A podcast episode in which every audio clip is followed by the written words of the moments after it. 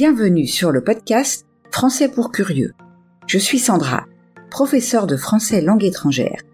Et ici, je vous parlerai des aspects intéressants, divertissants ou même étranges des cultures françaises et francophones. Bonjour à toutes et à tous. J'espère que vous allez bien cette semaine.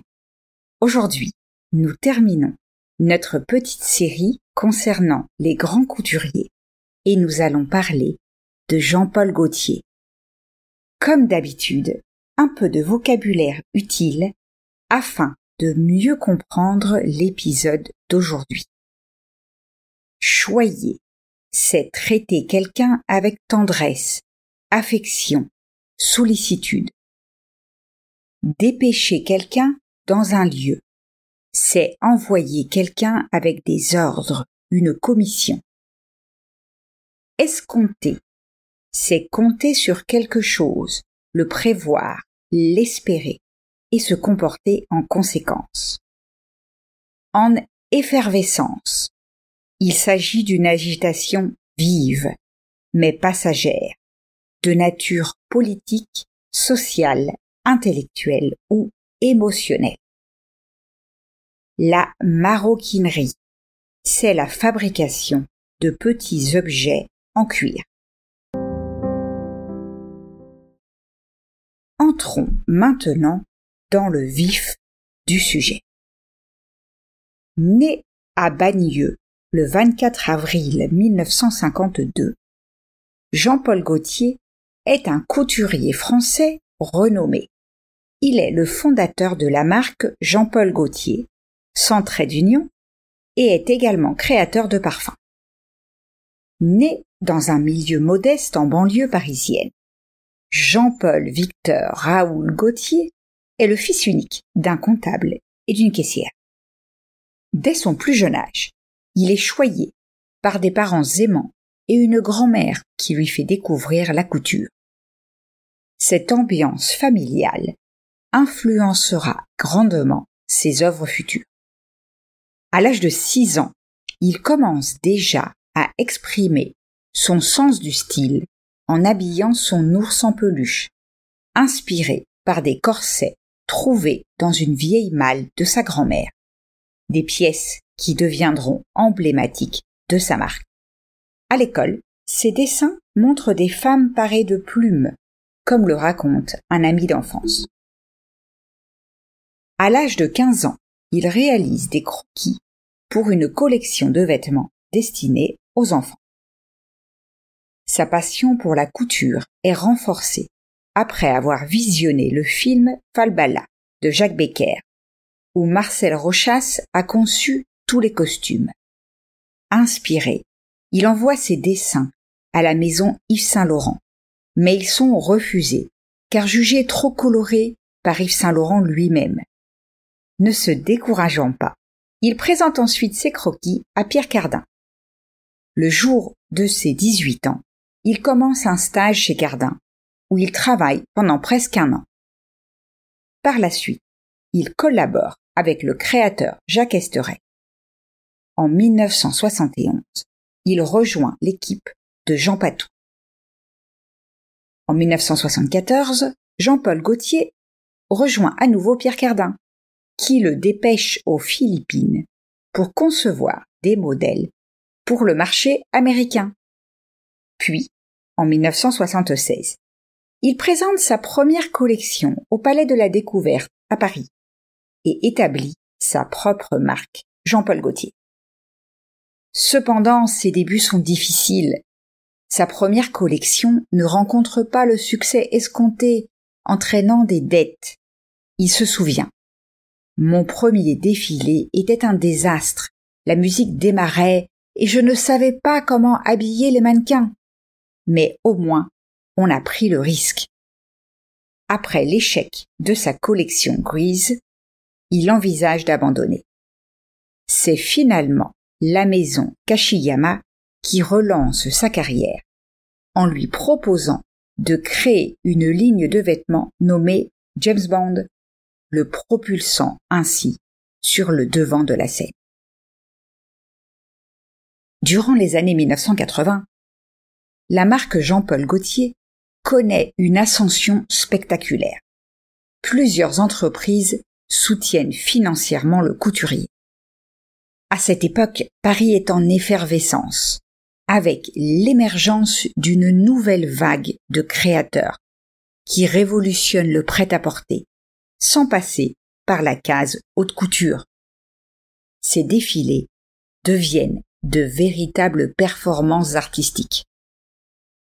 En 1983, la marinière devient emblématique de Jean-Paul Gaultier avec sa collection Toy Boy. En 85, il introduit Junior Gauthier, une ligne plus abordable et innove avec une collection unisexe, faisant défiler des hommes en jupe.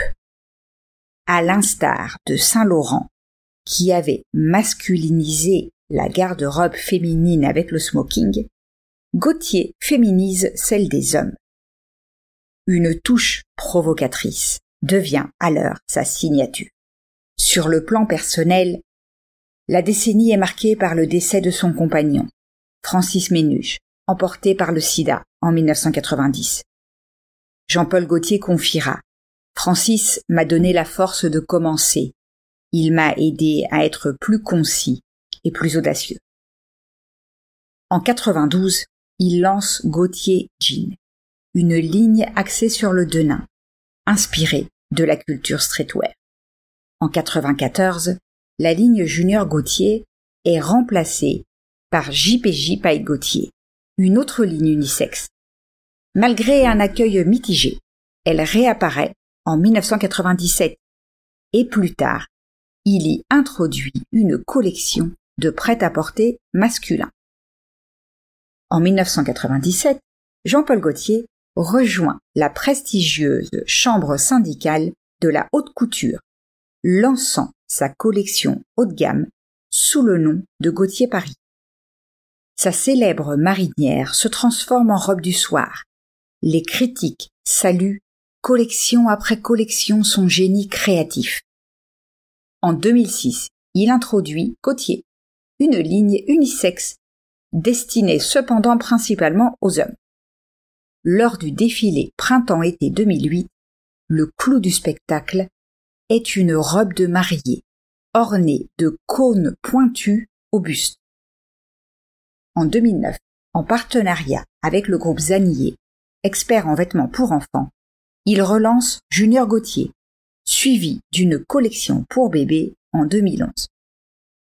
La marque s'étend également aux accessoires, proposant des bijoux pour femmes, de la maroquinerie, des chaussures et des lunettes estampillées Jean-Paul Gaultier. En 2009, la marque affiche un chiffre d'affaires de 31 millions d'euros. Deux ans plus tard, le magazine Challenge classe le créateur parmi les 500 plus grandes fortunes françaises, estimant sa fortune à 60 millions d'euros. En 2014, il décide de mettre un terme à ses collections de prêt-à-porter pour se focaliser sur la haute couture. Il déclare à Women's Wear Daily L'univers du prêt-à-porter a évolué, les exigences commerciales et le rythme effréné des collections ne laissent plus de place à la liberté créative ni le temps nécessaire à l'innovation. Le 17 janvier 2020, Jean-Paul Gaultier annonce que le défilé de cette année sera le dernier. Kitose Ab lui succède à la tête de la création haute couture. Nous allons maintenant aborder l'aspect lié à la parfumerie. En 1993, Jean-Paul Gaultier lance son premier parfum, présenté dans un emballage original imitant une boîte de conserve. Initialement nommé Jean-Paul Gaultier, il sera rebaptisé Classique quelques années plus tard.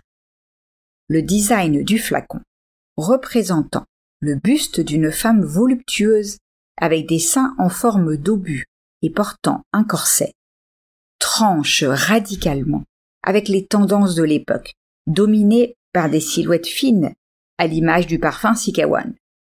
comme le souligne la directrice marketing de Jean-Paul Gaultier Parfum, ce choix audacieux n'était pas une garantie de succès. Pourtant, le parfum connaît une demande si forte qu'il est rapidement en rupture de stock. Deux ans plus tard, en 1995, le parfum Le Mal voit le jour, suivi d'une gamme de produits cosmétiques pour hommes intitulée Tout beau tout propre, au début des années 2000. En 2009, le couturier élargit son offre avec une ligne de soins et de maquillage pour hommes, baptisée Monsieur. En 2016, l'artiste et designer Marc Ange revisite les parfums emblématiques, le mâle et classique.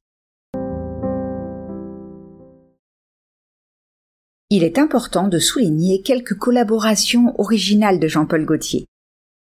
Dans le film de science-fiction Le cinquième élément, réalisé par Luc Besson et sorti en 1997, c'est Jean-Paul Gaultier qui a été sollicité pour concevoir les costumes. Sa vision avant-gardiste et son sens unique du style ont apporté une touche distinctive et mémorable à l'esthétique du film. Jean-Paul Gaultier, au fil des années, a étendu son empreinte bien au-delà de la mode. En 99 et 2011, il redessine la bouteille de champagne Piper Sec. Il collabore également avec la Redoute à deux occasions. La première collection s'appelle Public Gautier, tandis que la seconde, en 2004, est destinée uniquement aux femmes. En 2012, il reloue les bouteilles de Coca-Cola Light. En partenariat avec la boulangerie Paul, il crée un éclair, orné de sa célèbre marinière, pour célébrer son exposition à la Barbican Art Gallery de Londres en 2014. L'année suivante, à l'occasion de son exposition au Grand Palais, il revisite les boîtes de Cusmité.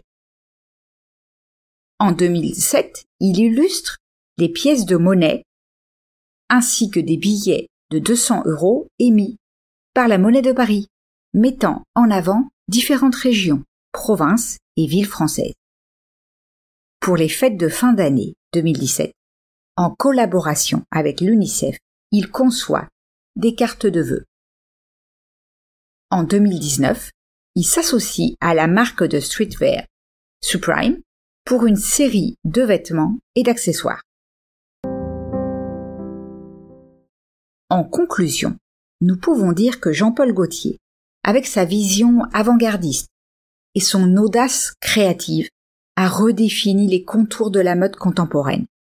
Surnommé l'enfant terrible de la mode, il a constamment repoussé les limites, brisant les conventions et célébrant la diversité sous toutes ses formes. Ses défilés, plus proches de performances artistiques que de simples présentations de mode, ainsi que ses collaborations variées, montrent l'étendue de son talent et de son influence. Au-delà de la mode, Gauthier s'est engagé dans des causes sociales, notamment la lutte contre le sida. Sa carrière, jalonnée de reconnaissance et de récompenses, témoigne de son génie et de son impact indélébile sur l'industrie de la mode.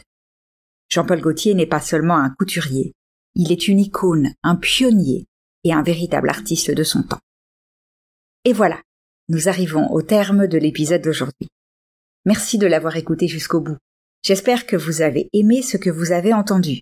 Si c'est le cas, je vous invite à laisser un message sur votre plateforme d'écoute préférée et à partager l'épisode autour de vous. Rappelez-vous que si vous voulez continuer à améliorer votre français, vous pouvez trouver la transcription sur mon site. Je vous laisse le lien dans la description. On se retrouve la semaine prochaine pour parler de l'atomium.